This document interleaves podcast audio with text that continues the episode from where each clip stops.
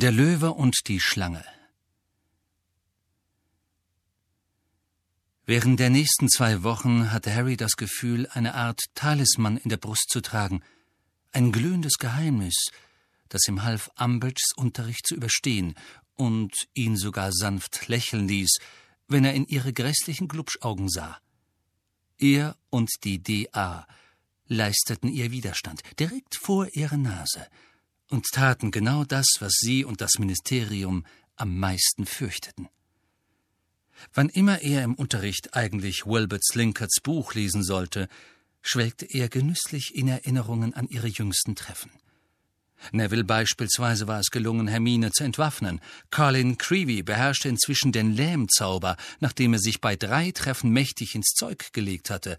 Und Pavati Paddle hatte einen so guten Reduktorfluch hingelegt, dass sie den Tisch mit sämtlichen Spikoskopen darauf zu Staub hatte zerfallen lassen. Da sie die Trainingszeiten von drei verschiedenen Quidditch-Mannschaften berücksichtigen mussten, die oft wegen schlechten Wetters verschoben wurden, fand Harry es schier unmöglich, einen regelmäßigen Abendtermin für die DA-Treffen festzusetzen. Doch das war ihm gerade recht. Ihm schien es ohnehin besser, die Termine ganz spontan festzulegen. Sollte jemand sie beobachten, dann wäre es schwer, eine Regelmäßigkeit zu entdecken. Hermine tüftelte flugs ein sehr pfiffiges Verfahren aus, wie sie allen Mitgliedern Tag und Uhrzeit des nächsten Treffens übermitteln konnten – falls sie es kurzfristig verschieben mussten, da es verdächtig aussehen würde, wenn man allzu häufig Leute aus verschiedenen Häusern dabei sah, wie sie die große Halle durchquerten, um miteinander zu reden. Sie gab jedem DA-Mitglied eine gefälschte Galeone. Ron geriet ganz aus dem Häuschen, als er den Korb mit den Münzen zum ersten Mal sah und felsenfest davon überzeugt war, sie würde tatsächlich Gold verteilen. Seht ihr die Ziffern rings um den Rand der Münzen? sagte Hermine am Ende ihres vierten Treffens und hielt eine in die Höhe, damit es alle erkennen konnten.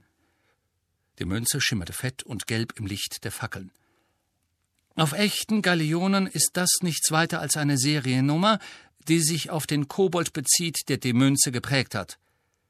Auf diesen falschen Galeonen aber ändern sich die Ziffern und zeigen Datum und Uhrzeit unseres nächsten Treffens an. Die Münzen werden heiß, wenn sich das Datum ändert, also spürt ihr es, wenn ihr sie in der Tasche habt. Jeder nimmt sich eine. Wenn Harry das Datum des nächsten Treffens festlegt, ändert er die Ziffern auf seiner Münze, und weil ich sie mit einem Proteus-Zauber belegt habe, ahmen alle Münzen die seine nach und verändern sich. Hermines Worten folgte ein verblüfftes Schweigen. Sie schaute ringsum in all die Gesichter, die einigermaßen fassungslos zu ihr aufblickten.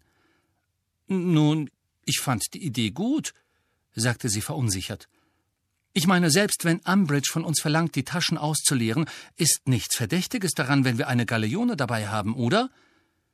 Aber, na gut, wenn ihr sie nicht benutzen wollt. Du schaffst einen Proteus-Zauber? fragte Terry Boot. Ja, sagte Hermine. Aber das, das ist UTZ-Niveau, ehrlich mal, sagte er geplättet. Oh, sagte Hermine und versuchte bescheiden zu wirken. Oh, nun ja, ich denke schon. Warum bist du eigentlich nicht in Ravenclaw? wollte Terry wissen und starrte Hermine fast bewundernd an. Wo du doch so viel Grips hast. Ja, der sprechende Hut hat bei mir damals ernsthaft überlegt, ob er mich nicht nach Ravenclaw stecken soll, sagte Hermine mit strahlendem Lächeln. Aber dann hat er sich doch für Gryffindor entschieden. Also, heißt das jetzt, wir benutzen die Galeonen? Ein zustimmendes Murmeln hob an, und alle kamen nach vorn, um sich eine Münze aus dem Korb zu nehmen. Harry warf Hermine einen schälen Blick zu. Weißt du, woran mich das erinnert? Nein, woran? An die Narben der Todesser. Voldemort berührt eine von ihnen, und die Narben aller fangen an zu brennen, und sie wissen, dass sie zu ihm kommen müssen. Nun, ja, sagte Hermine leise, da habe ich tatsächlich die Idee her. Aber sicher hast du bemerkt, dass ich mich dazu entschlossen habe, das Datum auf Metall zu gravieren und nicht auf die Haut unserer Mitglieder. Ja, das ist mir allerdings lieber. Harry grinste und ließ seine Galeone in die Tasche gleiten. Das einzig Riskante an der Sache ist wohl nur, dass wir das Geld versehentlich ausgeben könnten. Von wegen, sagte Ron, der seine falsche Galeone mit leichtem Bedauern musterte. Ich hab gar keine echte Galeone, mit der ich die verwechseln könnte. Die erste Quidditch-Begegnung der Saison Gryffindor gegen Slytherin rückte näher. Und so setzten sie ihre DA-Treffen vorerst aus, weil Angelina auf fast täglichem Training bestand. Die Tatsache, dass die Quidditch-Meisterschaft schon so lange nicht mehr stattgefunden hatte, heizte das Interesse und die Aufregung um das kommende Spiel beträchtlich an. Die Ravenclaws und Hufflepuffs nahmen regen Anteil am Ausgang des Spiels, denn natürlich würden sie im kommenden Jahr gegen beide Mannschaften antreten – und die Hauslehrer der konkurrierenden Teams machten zwar den Versuch, hehre Sportlichkeit vorzuschützen, konnten jedoch nicht verbergen, dass sie entschlossen waren, ihre jeweiligen Mannschaften siegen zu sehen. Harry wurde klar, wie viel Professor McGonagall daran lag, dass sie die Slytherins schlugen, als sie darauf verzichtete, ihnen in der Woche vor dem Spiel Hausaufgaben aufzugeben. Ich denke, Sie haben im Moment genug am Hals, sagte sie gnädig. Keiner wollte so recht seinen Ohren trauen, bis sie Harry und Ron geradewegs ansah und verbissen sagte Ich bin daran gewöhnt, den Quidditch-Pokal in meinem Büro zu sehen, Jungs, und ich will ihn wirklich nicht an Professor Snape überreichen müssen, also nutzt die zusätzliche Zeit zum Trainieren, ja? Snape war nicht weniger offen parteiisch. Er hatte das Quidditch-Feld so häufig für das Training der Slytherins reserviert, dass die Gryffindors Schwierigkeiten hatten, überhaupt zum Spielen zu kommen. Auch stellte er sich taub gegenüber den vielen Berichten, wonach Slytherins versucht hatten, Gryffindor-Spieler auf den Gängen zu verhexen. Als Alicia Spinnet im Krankenflügel auftauchte mit Augenbrauen, die so rasch wuchsen, dass sie ihr die Sicht raubten und über ihren Mund hinabwucherten, behauptete Snape stur, sie hätte an sich selbst einen Zauber für volleres Haar ausprobiert. Er weigerte sich, den vierzehn Augenzeugen Gehör zu schenken, die beteuerten, dass sie den Slytherin-Hüter Miles Bletchley dabei gesehen hatten, wie er sie von hinten mit einem Fluch traf, während sie in der Bibliothek arbeitete. Harry schätzte die Chancen von Gryffindor zuversichtlich ein. Schließlich hatten sie noch nie gegen Malfoys Mannschaft verloren. Zugegeben, Ron brachte immer noch nicht das, was sie von Wood gewohnt waren – doch er arbeitete mit größter Verbissenheit daran, sein Spiel zu verbessern. Seine schlimmste Schwäche war die Neigung, das Selbstvertrauen zu verlieren, sobald er einen Fehler gemacht hatte. Wenn er einen Ball ins Tor gelassen hatte, wurde er nervös und verpasste eher noch mehr Bälle. Andererseits hatte Harry gesehen, wie Ron, wenn er einmal in Form war, auf wirklich spektakuläre Art ein paar Tore verhindert hatte. Bei einem denkwürdigen Training hatte er sich an einer Hand von seinem Besen hängen lassen und den Quaffel so hart vom Torring weggekickt, dass er übers ganze Feld flog und durch den Mittelring auf der gegenüberliegenden Seite schoss. Die anderen aus der Mannschaft meinten, das sei noch besser als die Leistung, die Barry Ryan, der irische Nationalkeeper, kurz zuvor gegen Polens Topjäger Ladislav Zamoyski gebracht hatte. Selbst Fred hatte eingeräumt, Ron könnte ihn und George eines Tages noch stolz machen, und sie würden ernsthaft überlegen, ob sie nicht zugeben sollten, dass er mit ihnen verwandt war, was sie, wie sie Ron versicherten, seit vier Jahren abzustreiten versuchten. Was Harry ernstlich Sorgen machte, war einzig, dass Ron der Taktik der Slytherins, ihn nervös zu machen, noch bevor sie auf dem Feld zusammentrafen, so wenig entgegenzusetzen wusste. Harry selbst ließ ihre hämischen Kommentare natürlich schon seit mehr als vier Jahren über sich ergehen. Und wenn er jemanden flüstern hörte, Hey, Potty, ich hab gehört, Warrington schwört, dass er dich am Samstag vom Besen hauen will, dann gefror ihm keineswegs das Blut, sondern er lachte nur.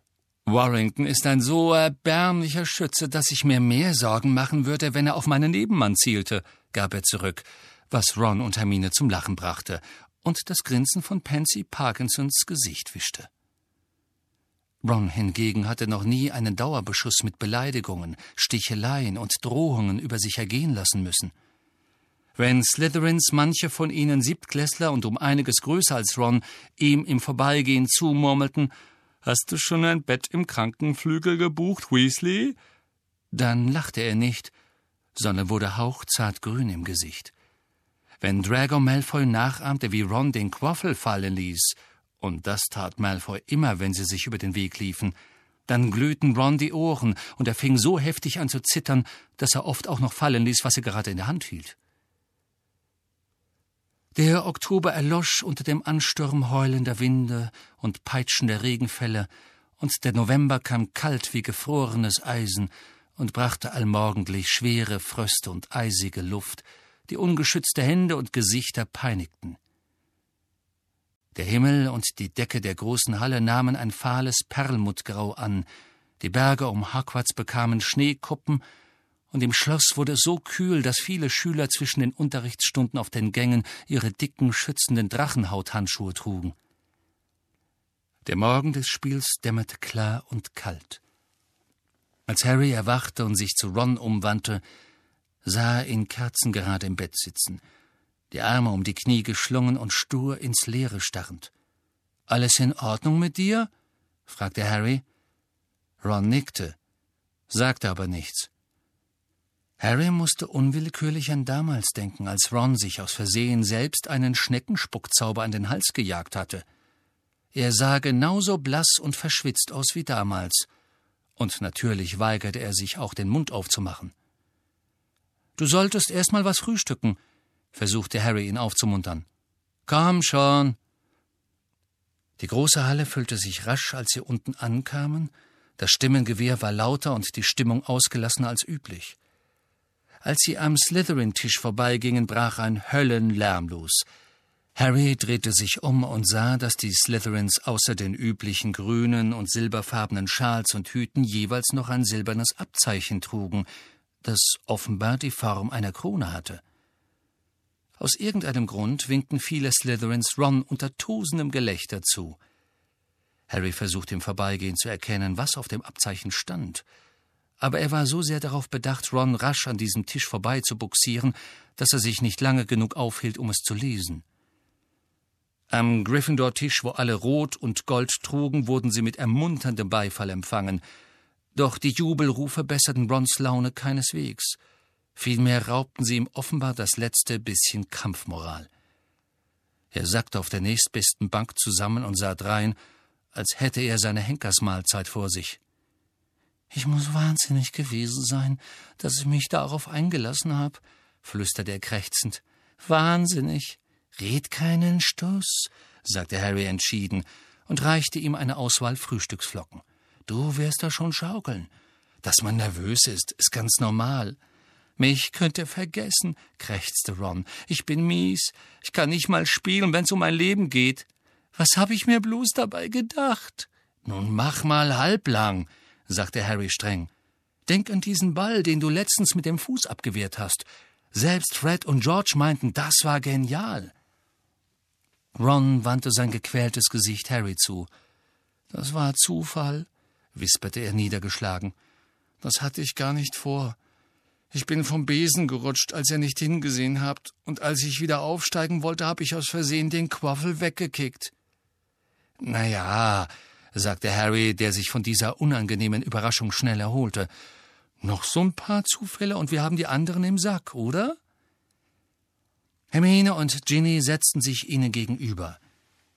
Sie trugen rot-goldene Schals, Handschuhe und Rosetten. Wie geht's dir? Fragte Ginny Ron, der inzwischen in die Milchpfütze am Boden seiner leeren Frühstücksschale starrte, als ob er ernsthaft erwöge, sich in ihr zu ertränken. Er ist einfach nervös, sagte Harry. Schön, das ist ein gutes Zeichen. Ich persönlich habe immer den Eindruck, wenn ich nicht ein bisschen nervös bin, läuft es in den Prüfungen nicht ganz so gut sagte Hermine munter. Hallo, sagte eine undeutliche und verträumte Stimme hinter ihnen. Harry blickte auf. Luna Lovegood war vom Ravenclaw-Tisch herübergeschwebt. Viele starrten sie an. Einige lachten unverhohlen und deuteten mit dem Finger auf sie. Sie hatte es geschafft, einen Hut zu besorgen, der wie ein lebensgroßer Löwenkopf aussah und ihr wackelig auf dem Kopf saß. Ich bin für Gryffindor, sagte Luna und deutete überflüssigerweise auf ihren Hut. Schaut mal, was der kann. Sie hob den Zauberstab und tippte gegen den Hut. Er öffnete sein Maul weit und stieß ein höchst realistisches Brüllen aus, das alle im Umkreis zusammenschrecken ließ. Gut, was? sagte Luna fröhlich. Ich wollte, dass er auch noch eine Schlange zerkaut, die Slytherin darstellen sollte, versteht ihr, aber dazu hatte ich keine Zeit mehr. Jedenfalls viel Glück, Ronald. Damit entschwebte sie. Sie hatten sich noch nicht ganz von dem Schock über Lunas Hut erholt, als Angelina auf sie zugehastet kam, begleitet von Katie und Alicia, deren Augenbrauen von Madame Pumphrey glücklicherweise wieder auf ihr normales Maß gestutzt worden waren. Wenn ihr fertig seid, sagte sie, gehen wir sofort runter zum Feld, schauen uns die Platzverhältnisse an und ziehen uns um. Wir kommen gleich nach, versicherte ihr Harry. Ron sollte nur noch eine Kleinigkeit frühstücken. Nach zehn Minuten jedoch wurde klar, dass Ron nicht imstande war, auch nur einen weiteren Bissen zu sich zu nehmen, und Harry hielt es für das Beste, mit ihm runter zu den Umkleideräumen zu gehen. Als sie vom Tisch aufstanden, erhob sich auch Hermine, nahm Harry am Arm und zog ihn beiseite. Lass Ron bloß nicht sehen, was auf diesen Slytherin-Abzeichen steht, flüsterte sie eindringlich. Harry sah sie fragend an, doch sie schüttelte warnend den Kopf. Ron war gerade zu ihnen herübergeschlurft. Er sah ratlos und verzweifelt aus. Viel Glück, Ron, sagte Hermine, stellte sich auf die Zehenspitzen und gab ihm einen Kuss auf die Wange. Und dir auch, Harry. Als sie erneut die große Halle durchquerten, schien Ron wieder ein wenig Fassung zu gewinnen. Er berührte die Stelle seines Gesichtes, wo Hermine ihn geküsst hatte, und blickte verdutzt drein, als wäre ihm nicht ganz klar, was eben geschehen war. Er schien so durcheinander, dass er kaum etwas um sich her wahrnahm. Doch Harry warf, als sie am Slytherin-Tisch vorbeikamen, einen neugierigen Blick auf die kronenförmigen Abzeichen. Und diesmal konnte er die Worte erkennen, die darauf geprägt waren. Weasley ist unser King. Mit dem dunklen Gefühl, dass dies nichts Gutes zu bedeuten hatte, lotste er Ron hastig durch die Eingangshalle, die Steintreppe hinab und hinaus in die eisige Luft. Das reifbedeckte Gras knirschte unter ihren Füßen, während sie den Rasenhang zum Stadion hinuntereilten. Es war vollkommen windstill, und der Himmel war gleichmäßig perlweiß, so dass sie gute Sicht haben würden, ohne dass direktes Sonnenlicht sie blendete.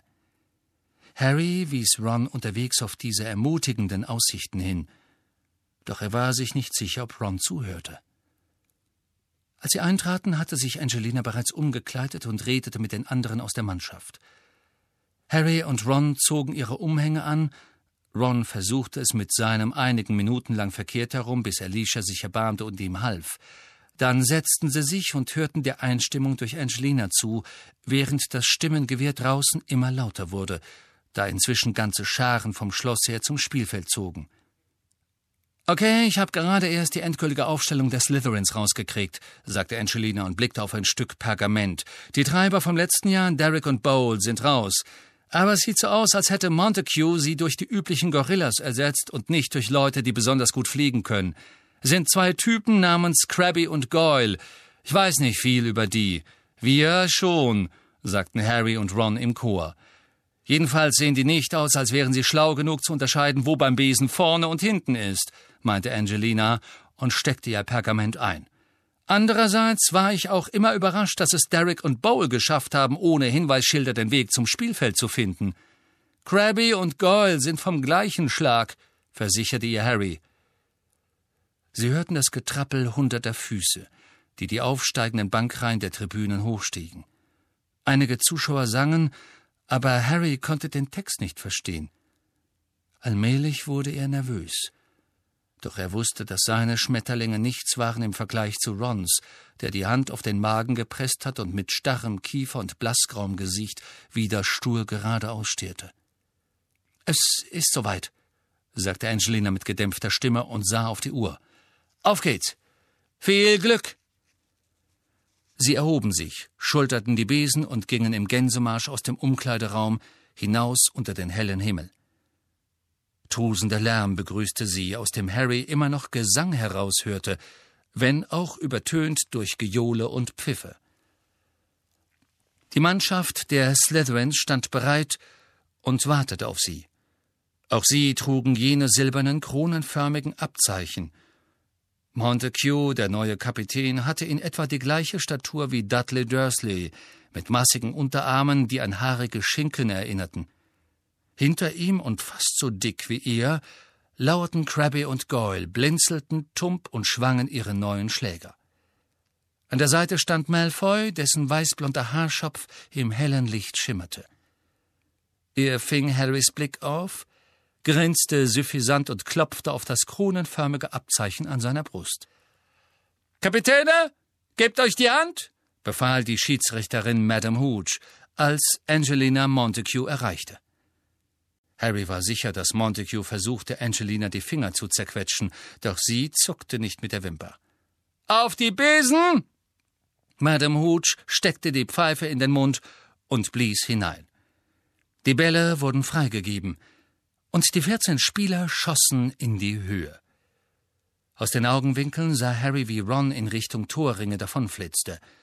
Harry schraubte sich höher, wich einem Klatscher aus, flog eine weite Runde über das Feld und hielt nach einem goldenen Schimmer Ausschau. Auf der anderen Seite des Stadions tat Drago Malfoy genau das Gleiche. Und das ist Johnson. Johnson mit dem Quaffel. Was für eine Spielerin ist dieses Mädchen? Ich sag das schon seit Jahren, aber sie will immer noch nicht mit mir ausgehen. Jordan! Schrie Professor McGonagall. Nur eine Spaßnachricht, Professor. Ist doch ganz interessant. Und sie ist unter Warrington durch, hat Montague stehen lassen. Oh, wow, wow, wow, wow, wow, wow. Hat einen Klatscher von Krabby von hinten abgekriegt. Montague fängt den Quaffel. Montague fliegt zurück übers Feld und hübscher Klatscher war das jetzt von George Weasley. Klatscher an den Kopf von Montague. Der lässt den Quaffel fallen. Katie Bell fängt ihn. Katie Bell aus Gryffindor gibt einen Rückpass zu Alicia Spinnet und Spinnet ist auf und davon. Lee Jordans Kommentare hallten durch das Stadion, und Harry lauschte so gut er konnte. Bei dem Wind, der ihm in den Ohren pfiff, und dem Getöse der Zuschauer, die alle schrien und buhten und sangen. Saust an Warrington vorbei, weicht einem Klatscher aus. Oh, war knapp, Alicia. Und die Leute lieben das. Hören wir ihnen einfach mal zu. Was singen sie denn? Und als Lee innehielt, um zu lauschen, stieg der Gesang laut und klar aus dem grün-silbernen Meer im Slytherin-Abschnitt der Tribüne empor. Weasley fängt doch nie ein Ding, schützt ja keinen einzigen Ring, so singen wir von Slytherin, Weasley ist unser King. Weasleys Dummwind Plumpudding lässt jeden Quaffel durch den Ring. Weasley sorgt für unseren Gewinn. Weasley ist unser King. Und Alicia, gib zurück zu Angelina, rief Lee, und als Harry nach dem, was er eben gehört hatte, mit Wut im Bauch in die Kurve ging, wusste er, dass Lee versuchte, den Gesang zu übertönen. Komm schon, Angelina sieht aus, als wäre sie frei vor dem Hüter. Sie schießt sie! Ah! Bletchley, der Hüter der Slytherins, hatte den Schuss abgewehrt. Er warf den Quaffel zu Warrington, der damit im Zickzack zwischen Alicia und Katie davonraste. Der Gesang von unten wurde immer lauter, als Warrington sich Ron näherte. Weasley ist unser King. Weasley ist unser King. Lässt jeden Quaffel durch den Ring. Weasley ist unser King. Harry konnte nicht anders. Er gab die Suche nach dem Schnatz auf und drehte seinen Feuerblitz Ron zu, der als einsame Gestalt am entfernten Ende des Feldes vor den drei Torringen hin und her schwebte, während der massige Warrington auf ihn zugerast kam. Und da ist Warrington mit dem Quaffel. Warrington auf dem Weg zum Tor, außer Reichweite der Klatscher, hat nur noch den Hüter vor sich. Der Gesang schwoll lautstark von den Slytherin-Bänken herauf. Weasley fängt doch nie ein Ding, schützt ja keinen einzigen Ring. Das ist nun die erste Bewährungsprobe für den neuen Gryffindor-Hüter Weasley, Bruder der Treiber Fred und George und vielversprechendes neues Talent in der Mannschaft. Komm schon, Ron! Aber der Freudenschrei kam von Seiten der Slytherins. Ron war hektisch in die Tiefe gestürzt, die Arme weit ausgebreitet und der Quaffel war geradewegs hindurch in Rons Mittelring geschossen. Tor für Slytherin, drang Lees Stimme durch das Jubeln und Buhen der Menge unten. Also steht's zehn zu null für Slytherin, einfach Pech, Ron. Die Slytherins sangen noch lauter. Weasleys Dummwind Plumpudding lässt jeden Quaffel durch den Ring. Und Gryffindor ist wieder im Ballbesitz und Katie Bell prescht übers Feld, rief Lee tapfer, doch der Gesang war jetzt so ohrenbetäubend, dass er sich kaum noch Gehör verschaffen konnte.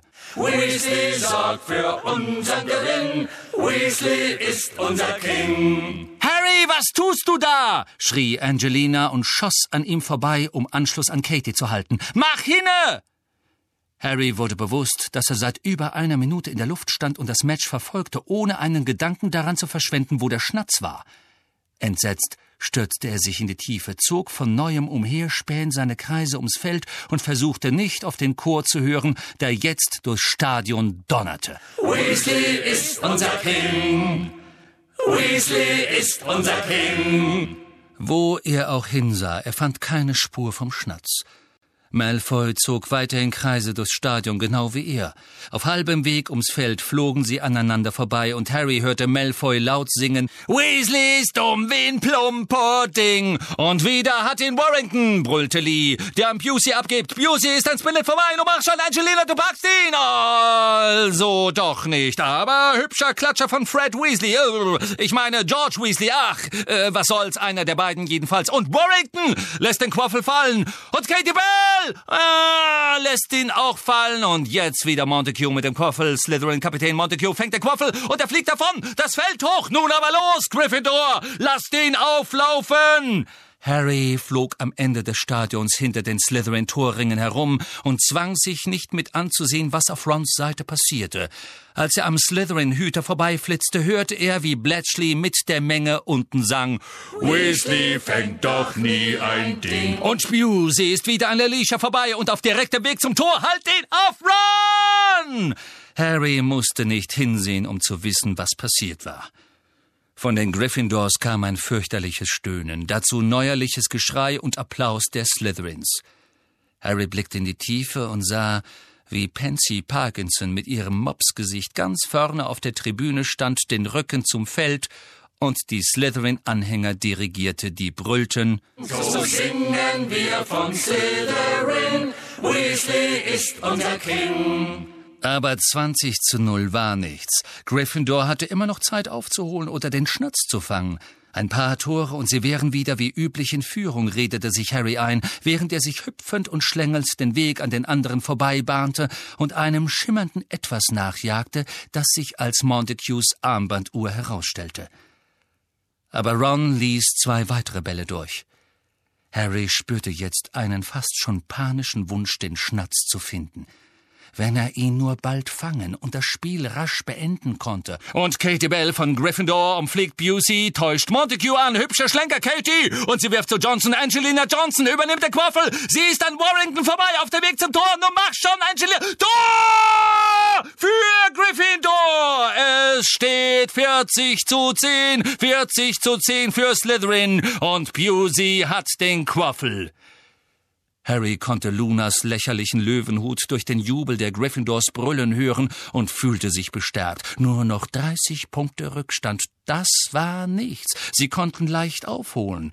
Er duckte sich unter einem Klatscher weg, den Krabby in seine Richtung geschleudert hatte, und fing erneut an, das Feld hektisch nach dem Schnatz abzusuchen, wobei er Malfoy im Auge behielt, denn womöglich gab er zu erkennen, dass er ihn gesichtet hatte. Aber Malfoy zog genauso fruchtlos suchend seine Kreise durch das Stadion. Pusey wirft zu Warrington, Warrington zu Montague, Montague zurück zu Pusey. Johnson greift ein.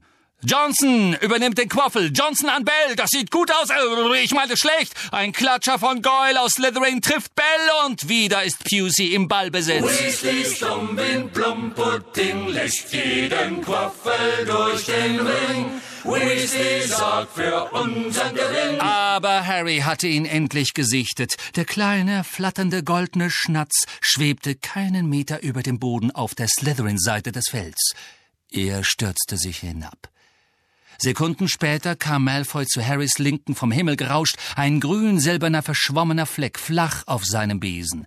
Der Schnatz umflog den Fuß einer Torstange und flitzte davon zur anderen Seite der Tribüne. Sein Richtungswechsel kam Malfoy gut zu Pass, der ihm jetzt näher war. Harry riss seinen Feuerblitz herum, er war nun gleich auf mit Malfoy. Keinen Meter vom Boden nahm Harry die rechte Hand vom Besen und streckte sie nach dem Schnatz aus.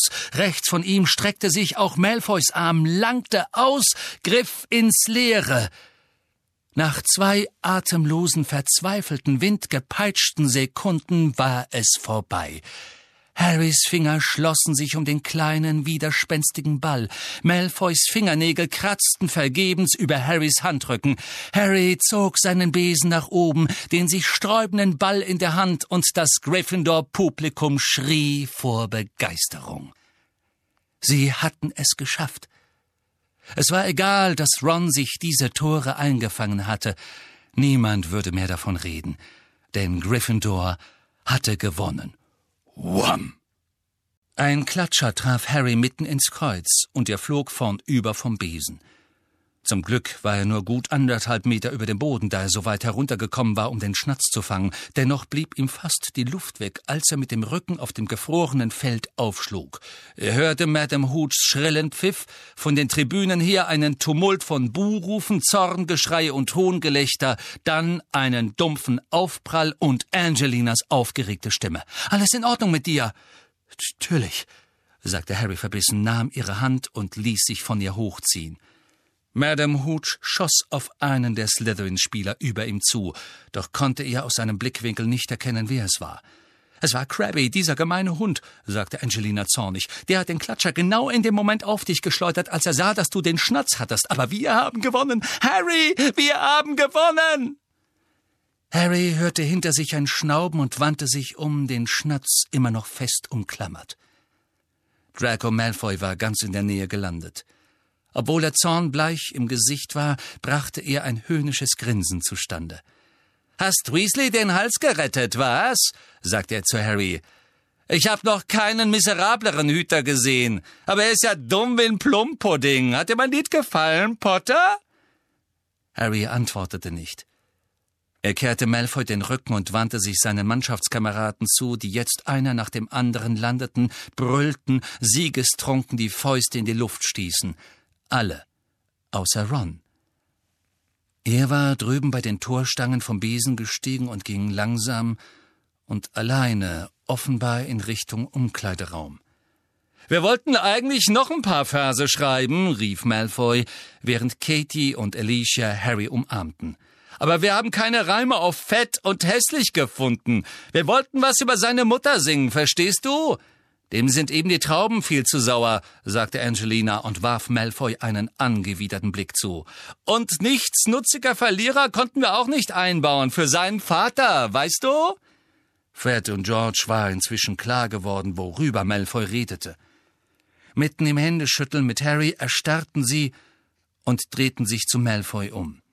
Lass ihn, sagte Angelina sofort und fasste Fred am Arm. Lass ihn, Fred, lass ihn schreien, der ist nur beleidigt, weil er verloren hat, der aufgeblasene Kleine. Aber du magst die Weasleys, nicht wahr, Potter? höhnte Malfoy. Verbringst deine Ferien und so bei denen, stimmt's? Ich verstehe nicht, wie du den Gestank aushalten kannst, aber ich vermute mal, wenn du bei Muckeln aufgewachsen bist, riecht sogar die Bruchbude der Weasleys ganz erträglich. Harry packte George und hielt ihn fest. Unterdessen mühten sich Angelina, Alicia und Katie gemeinsam, Fred daran zu hindern, sich auf den dreist lachenden Malfoy zu stürzen. Harry blickte sich nach Madame Hooch um. Doch sie schimpfte immer noch mit Krabby wegen seines regelwidrigen Klatscherangriffs. Oder vielleicht, sagte Malfoy und wich mit einem Seitenblick zurück, vielleicht weißt du noch, wie das Haus von deiner Mutter gestunken hat, Potter, und der Saustall bei den Weasleys erinnert dich daran. Harry merkte gar nicht, dass er George losließ. Er wusste nur, dass sie eine Sekunde später beide auf Malfoy zustürmten. Dass alle Lehrer zusahen, hatte er vollkommen vergessen. Alles, was er wollte, war Malfoy so viel Schmerzen wie möglich zu bereiten. Er hatte nicht die Zeit, seinen Zauberstab zu zücken. Er zog nur die Faust zurück, die den Schnatz umklammert hielt, und stieß sie so hart er konnte in Malfoys Magen. Harry! Harry! George! Nein! Er konnte Mädchenstimmen kreischen, Malfoy schreien, George fluchen, eine Pfeife gellen und die Menge ringsum brüllen hören, aber es scherte ihn nicht. Erst als jemand in der Nähe Impedimenta rief, und die Kraft des Fluchs ihn rücklings zu Boden warf, ließ er von seinem Versuch ab, auf jeden Zentimeter von Malfoy, den er erreichen konnte, einzuschlagen. Was tun Sie da? schrie Madame Hooch, als Harry auf die Beine sprang. Offenbar war sie es gewesen, die ihm den Lähmzauber auf den Hals gejagt hatte. Sie hielt die Pfeife in der einen und den Zauberstab in der anderen Hand. Ihren Besen hatte sie ein paar Meter entfernt liegen lassen. Malfoy krümmte sich auf dem Boden, er wimmerte und stöhnte und blutete aus der Nase. George hatte eine geschwollene Lippe. Fred wurde immer noch mit Gewalt von drei Jägerinnen zurückgehalten und Krabby gackerte im Hintergrund. Ein solches Verhalten ist mir noch nie untergekommen. Zurück ins Schloss, Sie beide, und schnurstracks ins Büro Ihrer Hauslehrerin. Marsch! Sofort! Harry und George marschierten vom Feld, keuchend und ohne ein Wort miteinander zu sprechen. Das Brüllen und Johlen der Menge wurde immer schwächer, bis sie die Eingangshalle erreichten wo sie nichts mehr hören konnten außer dem Geräusch ihrer Schritte. Harry bemerkte, dass noch immer etwas in seiner rechten Hand zappelte, deren Knöchel er sich beim Schlag gegen Malfoys Kinn gequetscht hatte. Er blickte hinab und sah, wie der Schnatz seine silbernen Flügel zwischen seinen Fingern hindurchstreckte und sich abmühte, freizukommen. Kaum hatten sie die Tür von Professor McGonagalls Büro erreicht, da kam sie auch schon den Korridor hinter ihnen entlang geschritten. Sie trug einen Gryffindor-Schal, riss ihn sich aber mit zitternden Händen vom Hals, während sie offenbar in Rage auf sie zumarschiert kam. Rein da! sagte sie wütend und deutete auf die Tür. Harry und George gingen hinein. Sie trat hinter ihren Schreibtisch und sah sie bebend vor Zorn an, während sie ihren Gryffindor-Schal neben sich zu Boden warf. Nun? sagte sie. Ich habe noch nie einen so schändlichen Auftritt erlebt. Zwei gegen einen. Erklären Sie das. Malfoy hat uns provoziert, sagte Harry steif. Sie provoziert? Rief Professor McGonagall und schlug mit der Faust auf den Tisch, so dass ihre schottenkarierte Keksdose seitlich herunterrutschte, aufsprang und die Ingwerkekse über den Boden kullerten. Er hatte nun mal verloren, oder? Natürlich wollte er sie provozieren, aber was um alles in der Welt kann er gesagt haben, das gerechtfertigt hätte, was sie beide. Er hat meine Eltern beleidigt, knurrte George, und Harrys Mutter. Aber anstatt es Madame Hooch zu überlassen, die Sache zu regeln, haben sie beide beschlossen, sowas wie ein Muckelduell aufzuführen, brüllte Professor McGonagall. Haben Sie eine Ahnung, was Sie. Hm, hm. Harry und George wirbelten herum. Dolores Umbridge stand in der Tür in einen grünen Tweedmantel gehüllt, der ihre Ähnlichkeit mit einer Riesenkröte enorm steigerte, und lächelte auf die grauenhaft süßliche, unheilvolle Weise, die für Harry inzwischen kurz bevorstehendes Unglück bedeutete. Kann ich Ihnen helfen, Professor McGonagall? fragte Professor Umbridge, mit ihrer süßesten Giftstimme. Das Blut schoss in Professor McGonagalls Gesicht. Helfen? wiederholte sie, sich mühsam beherrschend. Was meinen Sie mit helfen? Professor Umbridge lächelte immer noch süßlich und trat weiter in den Raum. Ach, ich dachte nur, Sie wären dankbar für ein wenig zusätzliche Autorität. Harry hätte es nicht überrascht, Funken aus Professor McGonagalls Nasenlöchern stieben zu sehen. Falsch gedacht, entgegnete sie und kehrte Umbridge den Rücken. Also, Sie beide sollten jetzt sehr genau zuhören. Es ist mir gleich, womit Malfoy Sie provoziert hat. Es ist mir gleich, ob er sämtliche Mitglieder Ihrer Familien beleidigt hat. Ihr Verhalten war unsäglich, und ich gebe Ihnen beiden je eine Woche nachsitzen. Sehen Sie mich nicht so an, Potter! Es geschieht Ihnen recht, und sollte einer von Ihnen jemals. Professor McGonagall schloss die Augen, als würde sie um Geduld flehen, und wandte das Gesicht erneut Professor Umbridge zu. Ja? Ich denke, Sie verdienen doch mehr als Nachsitzen, sagte Umbridge und lächelte noch breiter. Professor McGonagall riss die Augen auf. Aber leider, sagte sie und versuchte das Lächeln zu erwidern, doch es schien, als hätte sich ihr Kiefer verhakt. Leider zählt, was ich denke, da die beiden in meinem Haus sind, Dolores. Nun, ich fürchte, Minerva, erwiderte Professor Umbridge gespreizt. Sie werden feststellen müssen, dass sehr wohl zählt, was ich denke. Wo hab ich's jetzt noch mal? Cornelius hat es mir soeben geschickt. Ich meine, Sie ließ ein falsches, leises Lachen hören, während sie in ihrer Handtasche stöberte. Ich will sagen, der Minister hat es soeben geschickt. Ah ja. Sie hatte ein Stück Pergament herausgezogen, entfaltete es, räusperte sich umständlich und begann vorzulesen. Ausbildungserlass Nummer 25?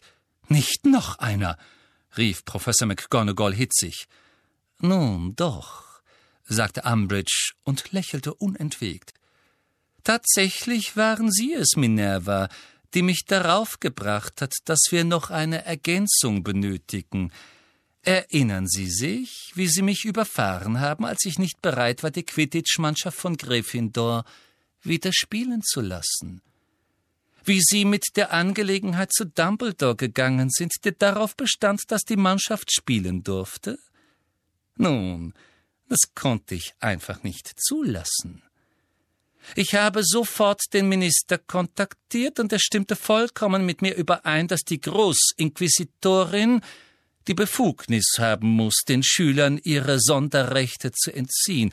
Anderenfalls hätte sie, das heißt ich, weniger Autorität als die gewöhnlichen Lehrer.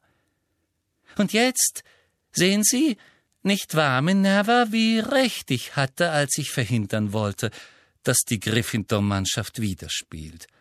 Schreckliche Temperamente, wie auch immer.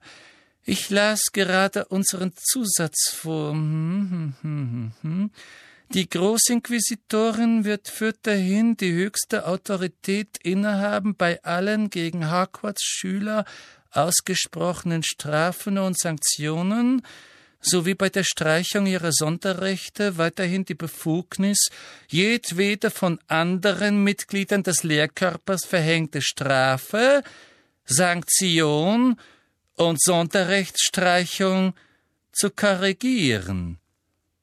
Unterzeichnet Cornelius Fudge, Zaubereiminister, Merlin-Orden erster Klasse etc. etc. Sie rollte das Pergament ein und steckte es immer noch lächelnd zurück in ihre Handtasche.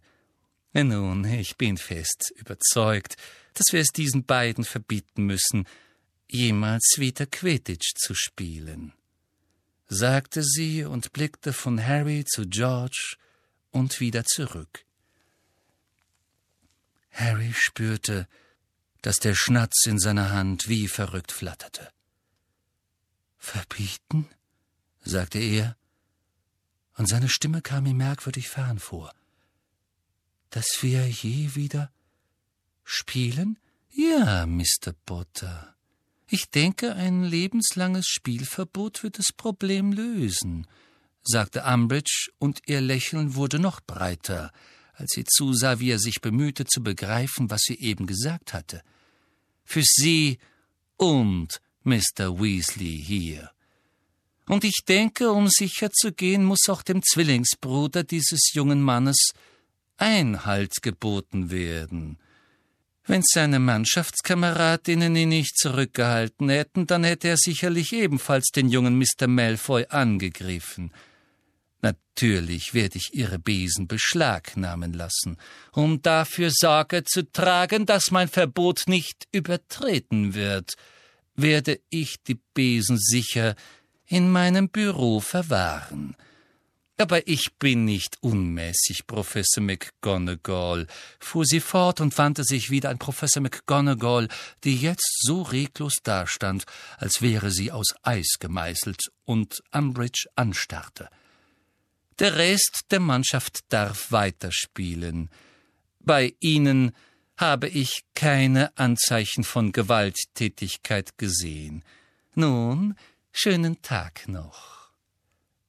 Mit einem Ausdruck tiefster Befriedigung ging Umbridge aus dem Büro und hinterließ ein entsetztes Schweigen. Spielverbot, sagte Angelina mit hohler Stimme spät an diesem Abend im Gemeinschaftsraum. Spielverbot kein Sucher und keine Treiber. Was um Himmels willen sollen wir jetzt tun? Sie hatten nicht im geringsten das Gefühl, das Spiel gewonnen zu haben. Wo immer Harry auch hinblickte, sah er trostlose und wütende Gesichter. Die Mannschaft fläzte sich um das Feuer, alle außer Ron, den sie seit Spielende nicht mehr gesehen hatten. Das ist total ungerecht, sagte Alicia wie betäubt. Ich meine, was ist denn mit Krabby und diesem Klatscher, den er geworfen hat, nachdem schon abgepfiffen war? Hat er Spielverbot bekommen? Nein, sagte Ginny betrübt. Sie und Hermine saßen neben Harry. Der muss als Strafe nur Sätze schreiben. Ich habe gehört, wie Montague beim Abendessen drüber gelacht hat. Und Fred hat auch noch Spielverbot gekriegt, obwohl er gar nichts getan hat, sagte Alicia wütend und trommelte sich mit der Faust aufs Knie. Das ist nicht meine Schuld, sagte Fred mit einem sehr hässlichen Gesichtsausdruck. Ich hätte diesen kleinen Schleimbeutel zu Brei geschlagen, wenn ihr drei mich nicht zurückgehalten hättet. Harry starrte bedrückt auf das dunkle Fenster. Es schneite. Der Schnatz, den er vorhin gefangen hatte, flatterte nun unentwegt im Gemeinschaftsraum umher. Sie folgten ihm wie hypnotisiert mit den Augen, und Krummbein sprang von Sessel zu Sessel und versuchte ihn zu fangen. Ich gehe zu Bett, sagte Angelina und erhob sich langsam. Vielleicht stellt sich das alles ja nur als ein böser Traum heraus. Vielleicht wache ich morgen auf und bemerke, dass wir noch gar nicht gespielt haben. Nicht lange und Alicia und Katie folgten ihr. Fred und George hauten einige Zeit später ab ins Bett und warfen allen, an denen sie vorbeikamen, einen finsteren Blick zu. Bald darauf ging auch Ginny. Nur Harry und Hermine blieben am Kamin sitzen. Hast du Ron gesehen? fragte Hermine mit leiser Stimme. Harry schüttelte den Kopf. Ich glaube, er geht uns aus dem Weg, sagte Hermine. Wo denkst du, ist's? Doch genau in diesem Moment hörten sie hinter sich ein Knarren, da die fette Dame nach vorne schwang und Ron durch das Porträtloch hereingeklettert kam. Er war ausgesprochen blass und hatte Schnee in den Haaren. Als er Harry und Hermine sah, blieb er wie angewurzelt stehen. Wo warst du? fragte Hermine besorgt und sprang auf. Spazieren, murmelte Ron. Noch immer trug er seine Quidditch-Sachen. Du siehst erfroren aus, sagte Hermine. Komm und setz dich. Ron ging zum Kamin und ließ sich in den am weitesten von Harry entfernten Sessel sinken, ohne ihn anzusehen. Der gestohlene Schnatz schoss über sie hinweg. Tut mir leid, murmelte Ron und betrachtete seine Füße. Was denn? fragte Harry. Dass ich dachte, ich könnte Quidditch spielen, sagte Ron. Morgen früh trete ich als erstes aus der Mannschaft aus. Wenn du austrittst, sagte Harry gereizt, dann sind nur noch drei Spieler übrig. Und als Ron verdutzt dreinsah, fügte er hinzu Ich habe lebenslanges Spielverbot. Fred und George auch. Was? japste Ron. Hermine erzählte ihm die ganze Geschichte. Harry brachte es nicht über sich, sie noch einmal zu wiederholen. Als Hermine fertig war, wirkte Ron nur noch gequälter. Das ist alles meine Schuld. Du hast mich nicht gezwungen, Malfoy zu verprügeln, sagte Harry zornig. Wenn ich nicht so mies im Quidditch wäre, das hat damit nichts zu tun. Es war dieses Lied, das mich fertig gemacht hat. Das hätte jeden fertig gemacht. Hermine stand auf und trat ans Fenster, weg von den Streitenden. Sie sah zu, wie der Schnee gegen die Scheibe wirbelte. Hör mal, es reicht jetzt, verstanden? platzte Harry heraus. Es ist schon schlimm genug. Da musst du dir nicht auch noch die Schuld an allem geben. Ron sagte nichts, saß nur da und starrte unglücklich auf den feuchten Saum seines Umhangs. Nach einer Weile sagte er mit dumpfer Stimme So schlecht habe ich mich noch nie im Leben gefühlt. Willkommen im Club, sagte Harry bitter. Hört mal, warf Hermine ein, und ihre Stimme zitterte leicht. Ich weiß etwas, das euch beide wieder aufmuntern wird. Ach ja, erwiderte Harry skeptisch. Ja, sagte Hermine und wandte sich von dem pechschwarzen Fenster voller Schneeflocken ab. Ein breites Lächeln zog sich über ihr Gesicht. Hagrid ist wieder da.